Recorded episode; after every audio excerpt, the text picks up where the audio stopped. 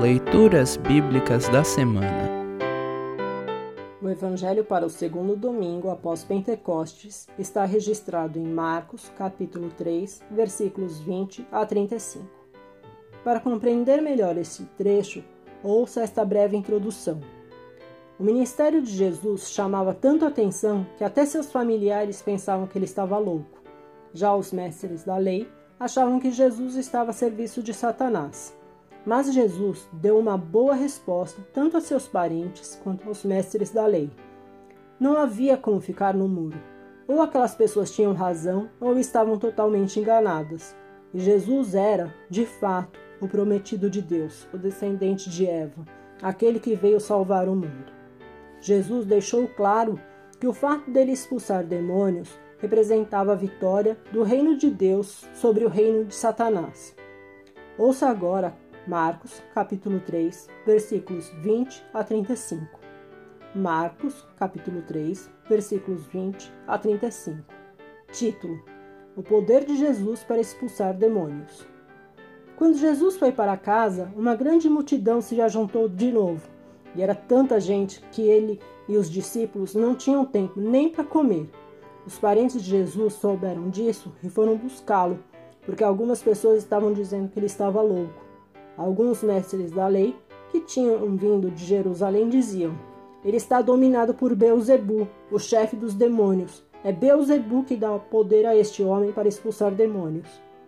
Então Jesus chamou todos e começou a ensiná-los por meio de parábolas. E ele dizia: Como é que Satanás pode expulsar a si mesmo? O país que se divide em grupos que lutam entre si certamente será destruído. Se uma família se divide e as pessoas que fazem parte dela começam a lutar entre si, ela será destruída. Se o reino de Satanás se dividir em grupos e esses grupos lutarem entre si, o reino não continuará a existir, mas será destruído. Ninguém pode entrar na casa de um homem forte ou roubar os seus bens, sem primeiro amarrá-lo Somente assim essa pessoa poderá levar o que ele tem em casa. Eu afirmo a vocês que isto é verdade. Os pecados que as pessoas cometem ou as blasfêmias contra Deus poderão ser perdoados, mas as blasfêmias contra o Espírito Santo nunca serão perdoadas, porque a culpa desse pecado dura para sempre. Jesus falou assim porque diziam que ele estava dominado por um espírito mau. Título: A Mãe e os irmãos de Jesus. Em seguida, a mãe e os irmãos de Jesus chegaram. Eles ficaram do lado de fora e mandaram chamá-lo.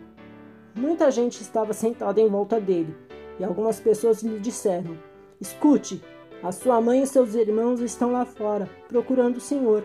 Jesus respondeu: Quem é a minha mãe? Quem são os meus irmãos?